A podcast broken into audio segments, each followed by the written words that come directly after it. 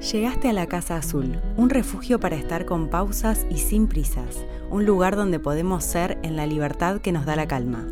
Soy Luján y este es el podcast de Tapioca Blue donde conversamos sobre sostenibilidad, comunicación y emprendimiento. Compartimos experiencias, reflexiones y perspectivas con la intención de acompañarte en la búsqueda de una vida más consciente y en armonía con la naturaleza.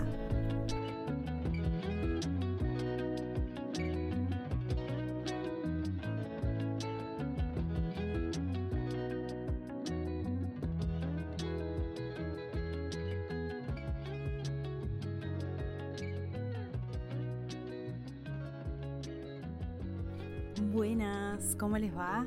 Eh, espero que muy bien. Yo estoy muy contenta de este nuevo episodio. Estamos entrando en el tercer mes de la Casa Azul. Estoy muy contenta por las cosas que me van compartiendo. Eh, nada, las ideas que les van disparando los, los temas que tocamos, que me vayan compartiendo qué otros temas quieren que, conversemos. Eh, los momentos en los que escuchan el podcast, todo eso a mí me encanta y es un poco, me parece como Em, lo importante, ¿no? El porqué de, que exista el podcast. Eh, como todo lo que hacemos, como me, parece que lo que hacemos termina siendo una excusa para todo lo que se genera alrededor. Pero bueno, nada, eso es una, idea mía. Eh, así que gracias infinitas y hoy vamos eh, a trabajar un nuevo tema. Vamos a conversar sobre un tema que a mí me encanta, es uno de mis temas favoritos dentro de todos los que trabajamos en Tapioca Blue. Primero porque tiene un montón de aristas y después porque nos abren la cabeza. Por supuesto que si estamos con eh, las ganas de que nos abran la cabeza.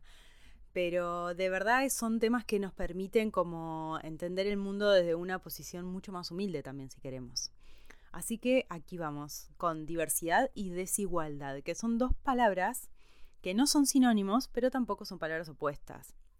Y ambas nos ayudan a esto, ¿no? Como a mirar más allá de nuestro punto de vista, o por lo menos entender de que hay otros puntos de vista, que hay otra manera de entender el mundo.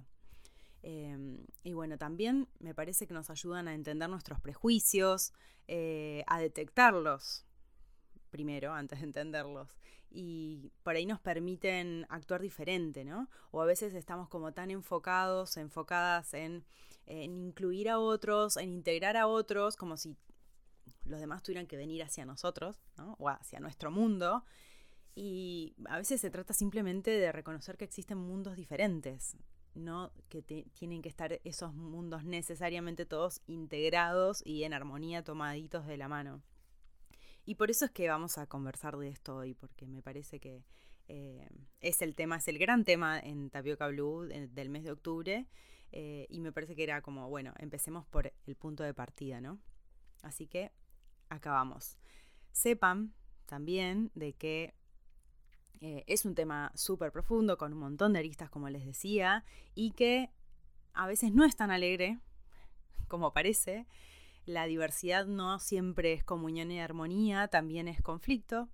Y enseguida van a entender. A mí me parece que tenemos que amigarnos un poco con, con esta idea de, del conflicto, ¿no? De que la armonía de manera absoluta no existe.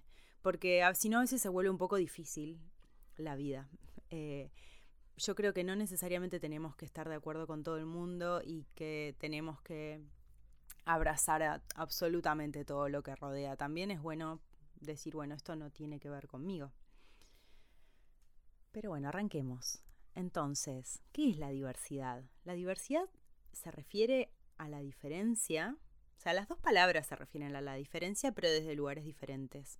La diversidad se refiere a la diferencia desde la variedad, desde lo múltiple, desde la abundancia, y es una palabra que viene del latín. A mí me encanta hacer estas como mini investigaciones de dónde vienen las palabras porque es como que te abren otro panorama diferente, ¿no?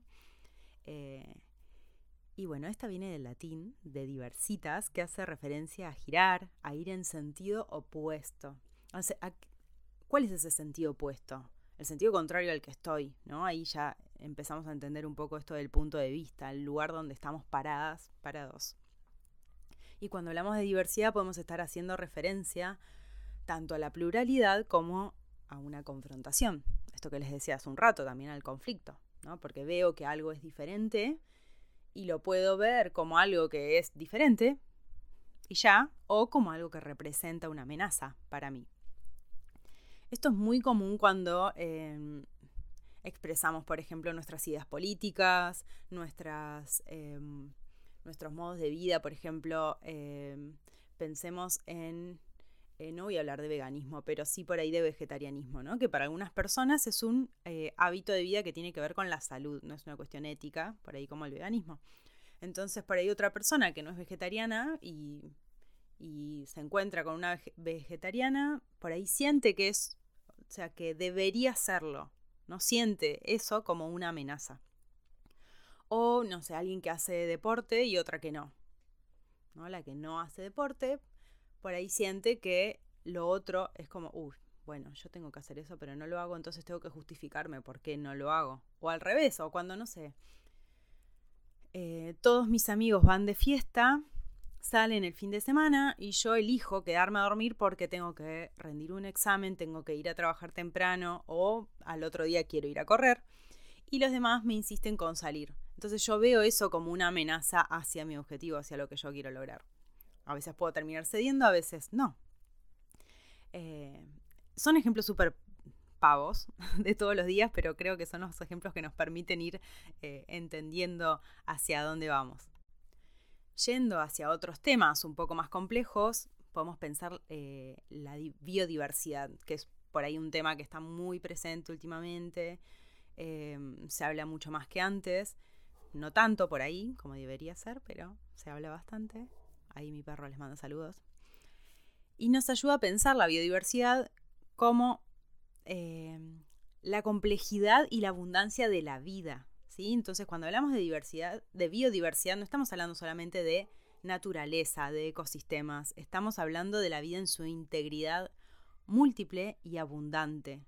¿no? Y preservarla es hoy uno de los grandes desafíos que tenemos como sociedad. Entonces fíjense que la diversidad es aplicable a tantas cosas, ¿no? Y poder incorporarla nos permite, ah, nada, esto que les decía al principio, como abrir muchísimo la cabeza. Están medio loquitas mis perras, disculpen. Es un gran tema, ¿no? Eh, me parece que nos permite como eh, pensar un montón de cosas diferentes, la diversidad. Eh, otro ejemplo, la palabra divertir, la palabra divorcio vienen del mismo lugar y hacen alusión a cosas diferentes, muy diferentes. O no, o por ahí un divorcio puede implicar un momento muy divertido de la vida, ojo. Yo creo que es por ahí, pero bueno. Cada cual con su experiencia. Y por otro lado teníamos la desigualdad, que también nos habla de la diferencia, pero desde un desequilibrio, desde algo que debería ser igual, pero por alguna razón no lo es. O sea, ya a partir de ahí estamos hablando de cosas completamente diferentes. Por ejemplo, todas las personas tenemos un pie más grande que el otro, un ojo más grande que el otro, una teta más grande que la otra. Esa diferencia muchas veces es mínima y no se nota a simple vista, o sí se nota. Entonces decimos que esas partes no están parejas, no son iguales. ¿Por qué pensamos eso? Porque partimos de la base de que sí tienen que serlo, de que las dos mitades de nuestro cuerpo tienen que ser exactas, no como si fuéramos que salimos de una fábrica, pero así lo aprendimos. Otro ejemplo que seguro que eh, muchas de acá se van a identificar con esto, yo lo sé, es la producción artesanal. Yo hago productos artesanales y quiero que me queden todos iguales, pero me olvido de algo muy importante. ¿De qué me olvido? De que son artesanales. Desde esa base pueden ser muy parecidos, pero nunca idénticos. Entonces, ¿qué es lo que nos pasa con esto? Lo vemos como algo que está mal, ¿no? Como un defecto, como un error. Eso que debería ser un valor, es ese sello artesanal de lo hecho a mano.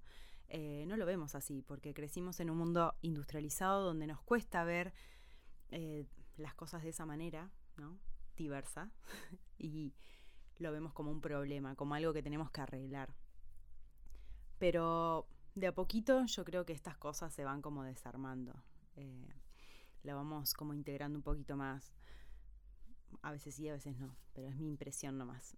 Entonces, tanto la desigualdad como la diversidad pueden estar presentes en el mismo momento o no, pero están presentes en lo económico, en lo educativo, en lo cultural, lo legal, en los géneros, eh, pero se refieren a cosas muy diferentes. Eh, poniendo un ejemplo súper fácil, para, como para terminar de, redondear todo esto que estuvimos conversando, puede haber una desigualdad cuando una persona puede vestirse y otra no. Eso hay que arreglarlo, eso sí hay que remediarlo. Pero hay diversidad cuando las dos personas pueden vestirse y lo hacen de manera diferente. O sea, si quieren vestirse diferente y es su voluntad hacerlo, ¿por qué deberían vestirse las dos iguales? ¿Sí? Esto que parece una pavada que lo hemos incorporado tanto en nuestra vida, ¿no? Bueno, vos cuando sos una persona adulta hay cosas que ya no puedes usar, hay colores que no puedes ponerte si sos hombre, si sos mujer, ¿no? Fíjense cómo eh, la diversidad a veces en nuestra vida no está muy bien vista en nuestra sociedad, en, nuestro, en el mundo en el que vivimos. Nos, es como que hay una tendencia hacia que todo sea parejo. Pero bueno, por suerte todo eso ya se va desarmando de a poquito. Así que esto fue todo por hoy. Por ahí fue un capítulo un poco más largo que otros, pero merece su tiempo. Vamos a seguir conversando sobre esto, como todo. Les mando un beso grande y muchas gracias por estar ahí. Nos vemos en el próximo episodio.